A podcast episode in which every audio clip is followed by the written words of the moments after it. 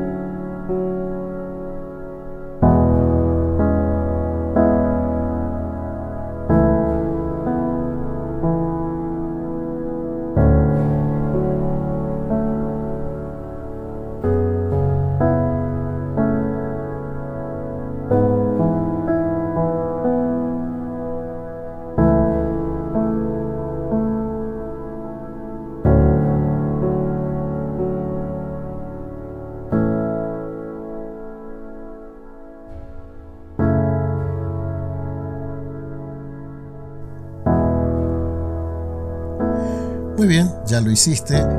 Ahora eh, lo tenés a mano, anótalo en un papel o en una libreta o en tu celular. Esas cuatro cosas que te identifican y que son importantes en tu vida. Eh, la identidad tiene que ver con lo que yo soy, ¿no? A veces nosotros escuchamos decir eh, yo soy y doy mi nombre. No, eso no soy yo, ese es mi nombre. Otros dicen por el título, por ejemplo, yo soy abogado, yo soy profesor, y eso no es lo que yo soy, sino es eh, lo que yo hago, lo que yo ejerzo. Em, siempre es complejo definirnos por uno mismo, ¿no? Pero algunas cosas que son importantes tuyas y mías y de cada uno de, de los seres humanos es que somos únicos. Somos únicos como las huellas dactilares. Fíjate que en el mundo somos muchísimas personas, somos millones de personas, y no hay personas que tengan la misma huella dactilar. Y un dato así, entre paréntesis, entre comillas, para reflexionar. Nadie podría decirle a otro que tiene las huellas dactilares más lindas o más feas. ¿Y sabes por qué es esto? Porque el sistema no se ha metido ahí. Cuando hablamos en episodios pasados acerca del sistema, ¿no? de cómo va marcando ciertas cosas como eh, qué es lindo, qué es feo, eh, qué es bueno, qué es malo, desde la óptica o la perspectiva de ese momento. ¿no? Entonces hoy podemos decir las huellas dactilares son todas distintas, no son ni lindas ni feas, son simplemente huellas dactilares. Bueno, vos sos único como esa huella dactilar. También sos muy especial, como el águila, ese animal que eh, vuela solo, no vuela en bandadas, que cuando llega la tormenta, en vez de esconderse como hacen los otros eh, pájaros de meterse bajo un árbol o buscarse un, risco en la montaña. El águila, por el contrario, enfrenta la tormenta, eh, tiene un hueso que se llama piñón que está en, el ala, eh, con eso abre sus alas y con el mismo viento de la tormenta puede volar por encima de ellas. El águila tiene características muy particulares como al armar el nido, por ejemplo, que le pone espinas primero, y después le pone hojas secas, eh, plumas y, lo hace acolchado para que cuando el polluelo nazca tenga esa comodidad. Pero cuando el polluelo empieza a crecer y empieza a tener peso, esas espinas lo empiezan a incomodar. Es el momento en que el águila hembra toma al polluelo y lo suelta hacia abajo, hacia el vacío. Lo va a buscar antes que, que golpee contra el piso y lo hace tres veces. Y después de esas tres veces, el águila ya está lista para volar y así se independiza. Vos sos como esa águila. Por más que te digan cosas, por más que vos creas y tengas rótulos de que no lo sos, vos sos como ese águila. Sos irrepetible también, como los atardeceres. No hay dos atardeceres iguales y mira que el tiempo hace mucho que está, pero nunca vas a encontrar dos atardeceres iguales. Siempre tiene pinceladas diferentes en tonalidades, en colores, en temperaturas. Nunca vas a encontrar dos atardeceres iguales porque no se pueden repetir. Como vos, como yo, no hay otro como vos. Sos irrepetible. También sos original. Nosotros eh, podemos decir como las cataratas de Niágara. No hay otro lugar en el mundo como esas cataratas. Solamente y simplemente están en ese lugar. Y son una de las maravillas del mundo así como vos sos original, como las cataratas de Niágara. Y también, también sos imperfecto. Y esto es algo que debemos asumirlo, porque este sistema del que hablábamos hace unos minutos atrás, nos quiere perfectos, ¿no? Desde la casa, desde el colegio, desde la universidad, desde el trabajo, desde todo el ámbito nos quiere perfectos. Y sí es verdad que hay que alcanzar la perfección, pero sabiendo que somos imperfectos, que somos como esas vasijas que se hacen con el alfarero y que salen medias chuecas y que no están perfectamente eh, uniformes. Bueno, somos así, a buscar la perfección. Ese es el camino. Eh, necesitamos también en este espacio hacernos algunas preguntas, como por ejemplo, ¿quién soy? ¿Qué represento? ¿Qué hago? ¿A dónde voy? Por alguna razón extraña, nos cuesta mucho hablar de nosotros mismos, pero las respuestas a estas preguntas de quién soy, qué represento, qué hago y hacia dónde voy, surgen solas y en forma natural cuando decidimos seguir a Jesús. Porque las respuestas ahí están y serían estas. ¿Quién soy? Soy un hijo de Dios. ¿Qué represento? El reino de Dios en la tierra. ¿Qué hago? Hago su voluntad ¿A dónde voy? A establecer su propósito.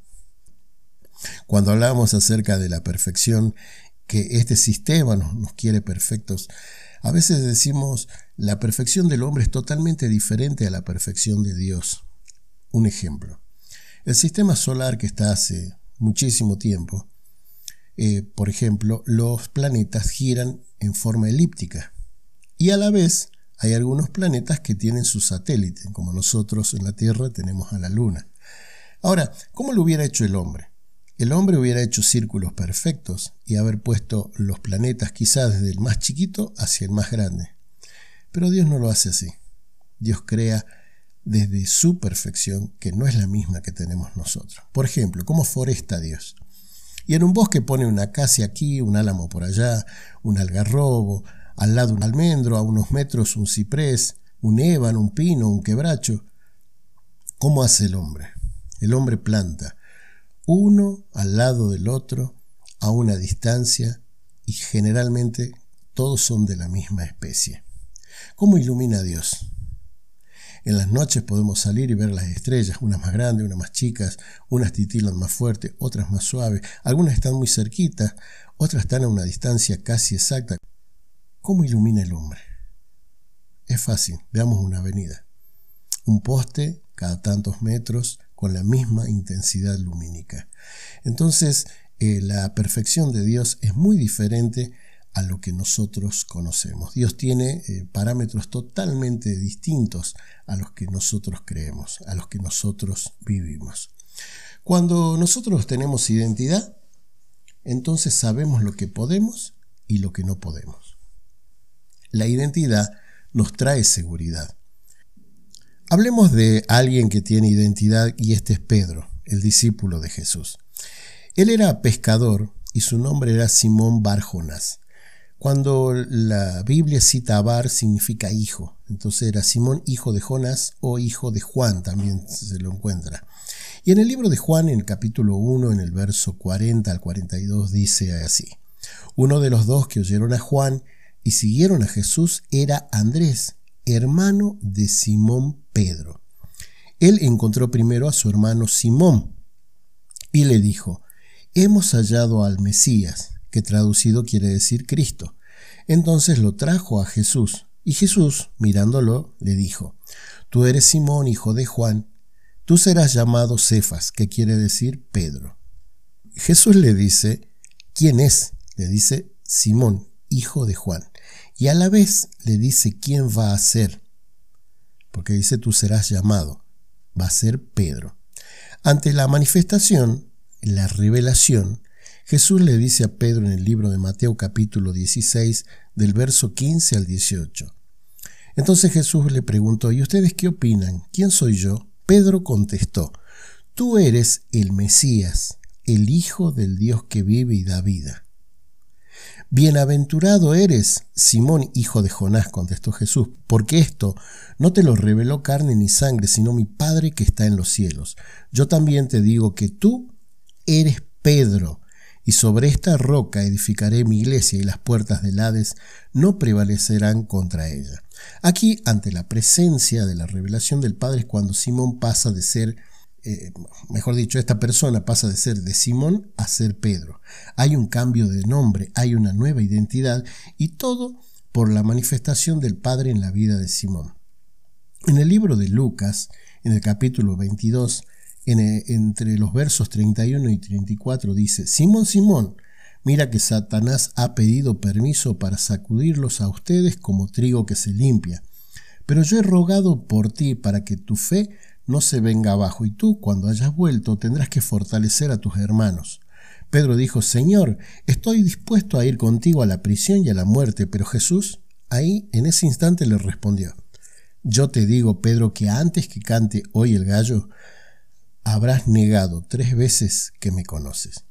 Y acá algunos detalles, porque Jesús le dice, Simón, Simón, lo, lo llama por el nombre que él conoció cuando era pescador, antes que Jesús dijera, a partir de ahora serás Pedro. Le dice, Simón, Simón, mira que Satanás ha pedido permiso para sacudirlos. Y dice Jesús, yo he rogado por ti, pero no para que no lo sacuda, sino para que tu fe no se venga abajo. Simón le dice, Señor, estoy dispuesto a ir contigo a la prisión y a la misma muerte.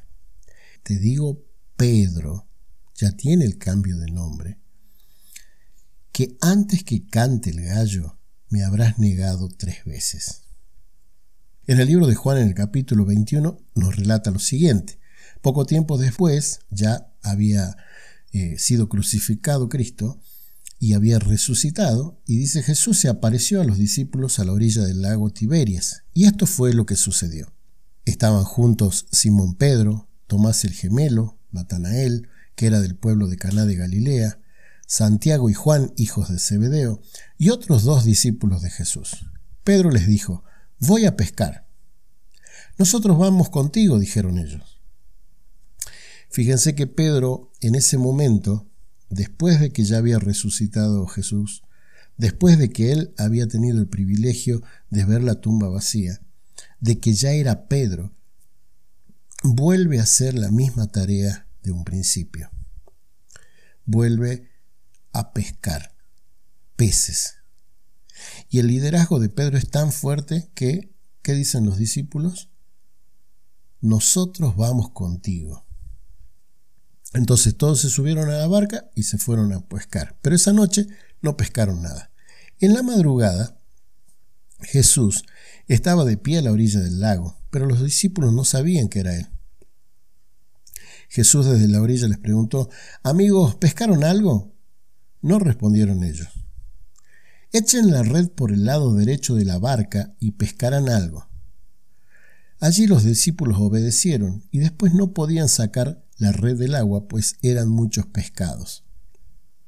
Ellos ya habían tenido esta experiencia y había sido cuando Jesús los, busca, porque dice en el libro de Lucas capítulo 5, del verso 1 al 11, dice, y aconteció que mientras la multitud se agolpaba sobre él, sobre Jesús, para oír la palabra de Dios, estando Jesús junto al lago de Genezaret, vio dos barcas que estaban a la orilla, pero los pescadores habían bajado de ellas y lavaban las redes.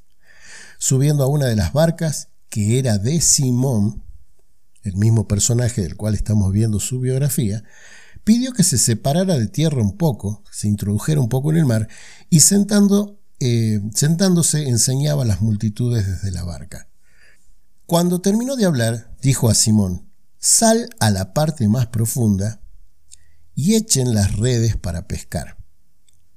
Simón le responde, Maestro, hemos estado trabajando toda la noche y no hemos pescado nada. Pero si tú lo pides, echaré las redes. Y cuando lo hicieron, encerraron una gran cantidad de peces, de modo que sus redes se rompían. Entonces hicieron seña a los compañeros que estaban en la otra barca, se acuerdan que habían dos barcas, para que vinieran a ayudarlo. Y ellos vinieron y llenaron ambas barcas, de tal manera que casi se hunden. Al ver esto, Simón Pedro cayó a los pies de Jesús diciendo, Apártate de mí, Señor, pues soy hombre pecador porque el asombro se había apoderado de él y de todos los compañeros por la redada de peces que habían hecho.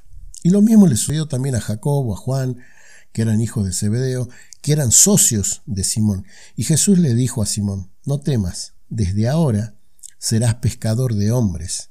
Y después de traer las barcas a la tierra, dejándolo todo, lo siguieron. Fíjate ese detalle, ¿no? Que cuando ellos son llamados por Jesús y le dice, síganme, los haré pescadores de hombres, ellos dejan todo. Muere Jesús, resucita Jesús, Pedro lo ve, pero en algún momento vuelve a ser Simón. Si bien él tenía ya la identidad de Pedro, él, como que vuelve a lo anterior, vuelve a, la historia, vuelve a ese recuerdo. Eh, para graficar lo que significa el pasado, el presente y el futuro, basta con subirse un auto.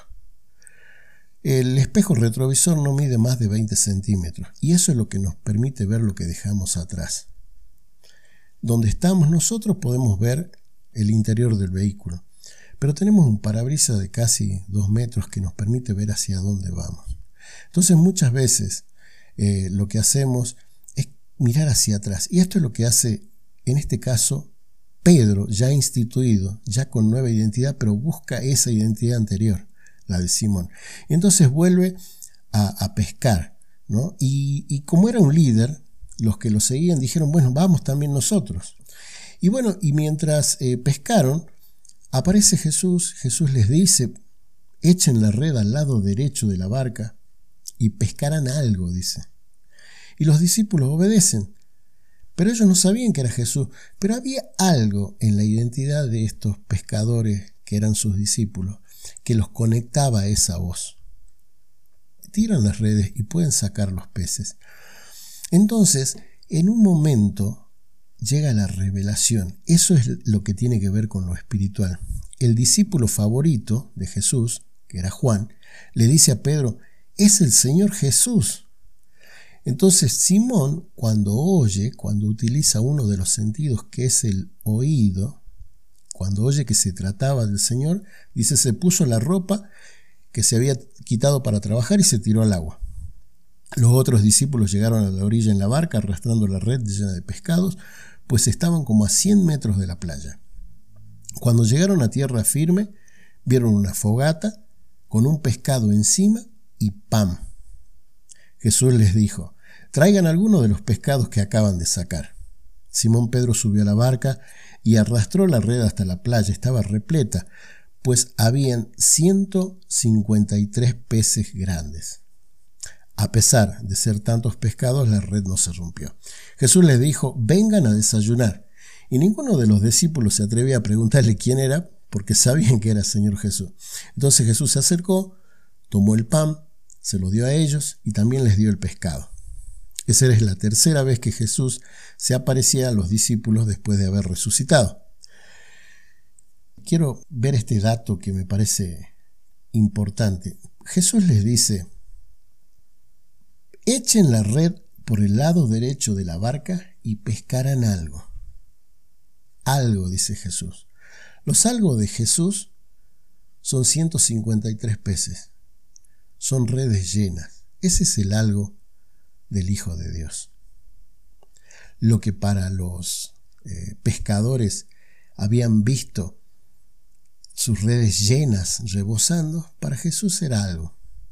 La mirada de uno y de otro, ¿no? Y fíjense que Jesús no les recrimina, no les dice, hace años atrás hablamos y les dije que los iba a hacer pescadores de hombres y ahora vuelven a pescar peces no les recrimina nada. Simplemente los espera con un pescado asado, con pan, para poder desayunar. Cuando terminaron de desayunar, sigue el relato, Jesús le preguntó a Pedro, Simón, hijo de Juan, ¿me amas más que estos? Él le respondió, sí Señor, tú sabes que te quiero. Primera vez que pregunta Jesús. Jesús le dijo, entonces cuida a mis seguidores, pues son como corderos. Jesús volvió a preguntarle, Simón, hijo de Juan, ¿me amas? Pedro le contestó, sí Señor, tú sabes que te quiero. Jesús le dijo, entonces cuida de mis seguidores, pues son como ovejas. Por tercera vez le dijo, Simón, hijo de Juan, ¿me quieres? Pedro se puso muy triste de que tres veces le había preguntado si lo quería. Entonces le contestó, Señor, tú lo sabes todo, tú sabes que te quiero. Jesús le dijo, cuida de mis ovejas. Detalles de esta parte del relato. Jesús le pregunta tres veces si lo ama. Y se ve que Pedro aprende la lección, porque cuando Jesús iba a ser crucificado, cuando está arrestado, él le dice que lo iba a negar tres veces. Entonces Pedro le dice en ese momento, yo voy a ir hasta la muerte, voy a dar mi vida, cuando después lo niega tres veces antes que cante el gallo. Acá Jesús le pregunta tres veces si lo ama. Y Pedro verdaderamente dice que lo quiere. ¿Qué diferencia hay entre amar y querer? Querer tiene que ver con lo que yo estoy dispuesto a dar por el otro. Tiene que ver mucho conmigo, con lo que yo estoy dispuesto a dar por el otro. Amar es darme todo por el otro. Ahí está la diferencia. Yo no espero, no, estoy pensando en mí, estoy pensando en el otro. En cambio, cuando quiero, pienso en mí. Cuando amo, pienso en el otro. Aun cuando quiero, hago acciones por otro. Entonces vos podés pensar en tus afectos. Hay personas que querés y hay personas que amás. Cuando vos querés, está el yo. Yo voy a dar hasta acá. Tengo mi límite, tengo mi medida. Cuando amás, es todo. Y dejas tu persona de lado, porque más importa el otro. Entonces aquí Jesús le pregunta tres veces si lo amaba y él le contesta la verdad. Me parece que había aprendido ya la lección y le contesta que él lo quería. Otro detalle, él le dice, Simón, hijo de Juan, ¿me amas? La primera vez. Simón, hijo de Juan, ¿me amas? Simón, hijo de Juan, lo vuelve a poner en el estadio anterior de su identidad. Y él contesta desde ahí.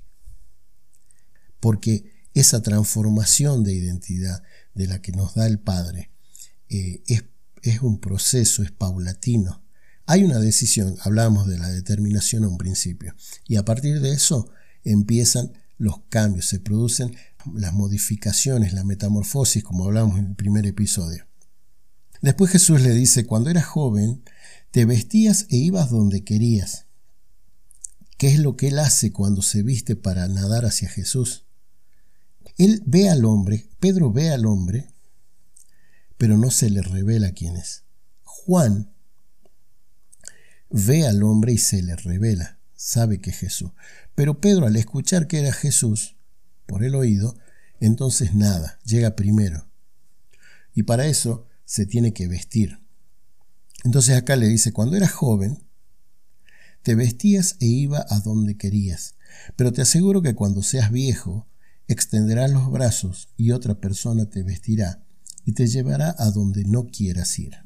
Jesús se refería a cómo iba a morir Pedro y cómo de esa manera iba a honrar a Dios.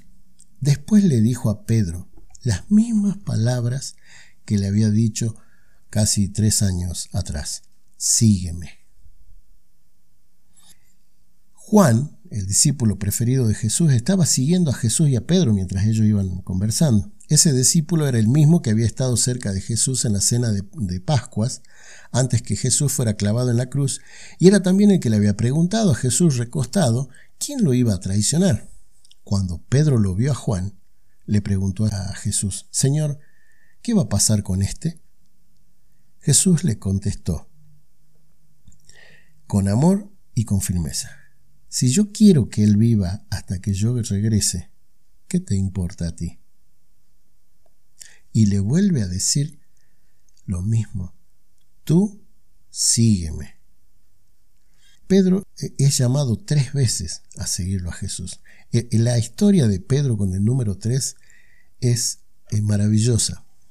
Tres veces lo negó, tres veces le dijo que lo quería y tres veces lo llamó Jesús. La primera, cuando lo busca como pescador. Y la segunda en estos, dos versos, cuando le dice en el verso 19, Jesús se refería a cómo iba a morir Pedro y de esa manera iba a honrar a Dios y le dijo, sígueme. Y en el verso 22 también le dice, si yo quiero que Él viva hasta que yo regrese, ¿qué te importa a ti? Tú sígueme. Por eso entre los seguidores de Jesús corrió el rumor, dice el relato, de que este discípulo no iba a morir por Juan. Pero eso no fue lo que había dicho Jesús, sino lo que dijo, si quiero que Él viva hasta que yo regrese, ¿qué te importa a ti? O sea, no era asunto de Pedro eh, el tema de Juan. Entonces, eh, ver la vida de Pedro es muy eh, relevante para nosotros, ¿no? Porque vemos la influencia que él tiene, como él, él era socio de otros, y cuando él decide volver a pescar peces en vez de pescar hombres, también lo siguen cuán importante es ver nuestros mentores, a los que sea, ya sea en el trabajo, en cualquier ámbito, eh, pero saber bien y determinado eh, que hay personas que lideran, que hay personas que son mentores, que podemos eh, reflejarnos. La identidad viene cuando tenemos un encuentro con Jesús y ahí nos cambia el nombre. en este caso de Simón a Pedro. Y nos cambia ese nombre y ahí, impregnado a eso, viene la identidad. Es como si hiciéramos el trámite del documento y entonces nos dan el documento y entonces ya cuando, no sé, quien nos controla nos pide el documento, quiénes somos, en un trámite, la policía, donde sea, nosotros podemos mostrar, ¿no? ya nos da la identidad. Es muy particular la historia de Pedro y esto lo vamos a estar viendo en los próximos episodios. ¿no? Hoy hablamos de identidad, de esto que tiene que ver con quién soy yo. Pedro, a la vez que le da la identidad cuando le dice seguime, y Pedro hay un cambio de dirección. Por eso en, en, el episodio anterior te decíamos, ¿dónde estás parado con respecto a Jesús? Lo seguís, estás lejos, estás cerca, seguís sus pisadas, vas para el otro lado, estás perdido, no sabes dónde estás. Porque cuando vos tomás la determinación de seguirlo a Jesús, entonces ahí quizás Él te cambie el nombre, pero seguro te va a dar la identidad. Y sumado a la identidad, te va a dar el propósito, aunque por ahí uno no lo entienda. Porque los discípulos, Jesús le dijo, síganme yo los haré pescadores de hombres.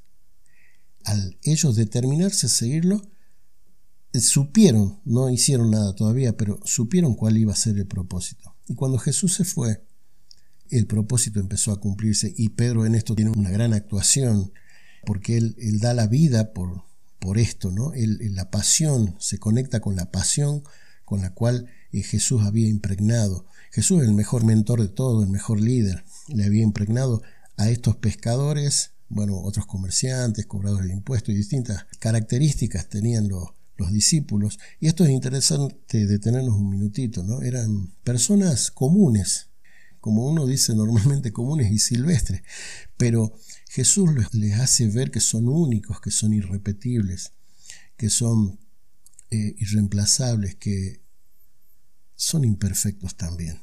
Porque cuando Pedro después de esa traición y después de volver a hacer lo que hacía, Jesús no le recrimina nada. Jesús les prepara un desayuno. ¿Eh? Si, fuera, si fuera en este tiempo, le prepara eh, las medialunas, el café con leche, eh, el jugo de naranja y lo está esperando.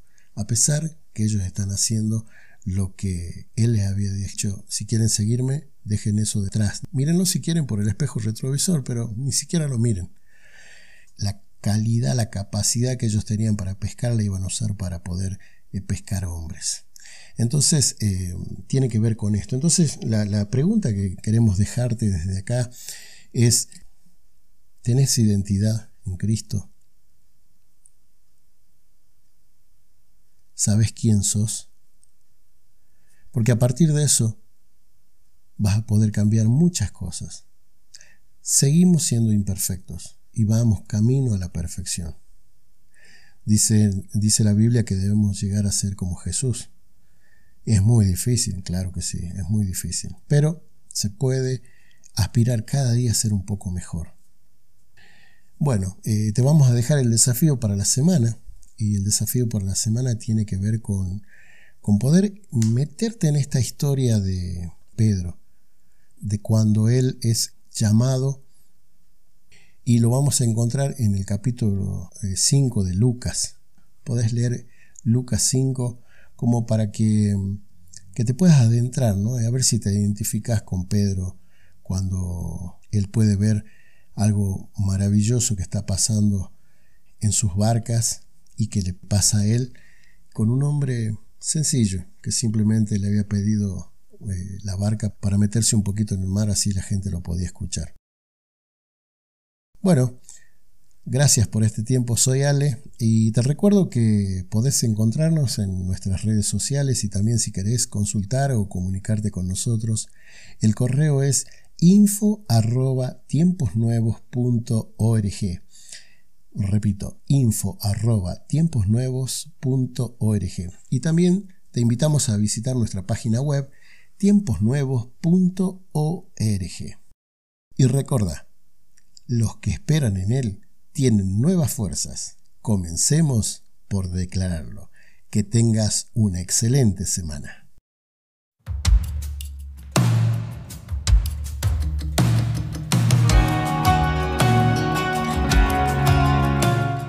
Vida, edición y producción, tiempos nuevos, idea y diseño, Kingdom Design.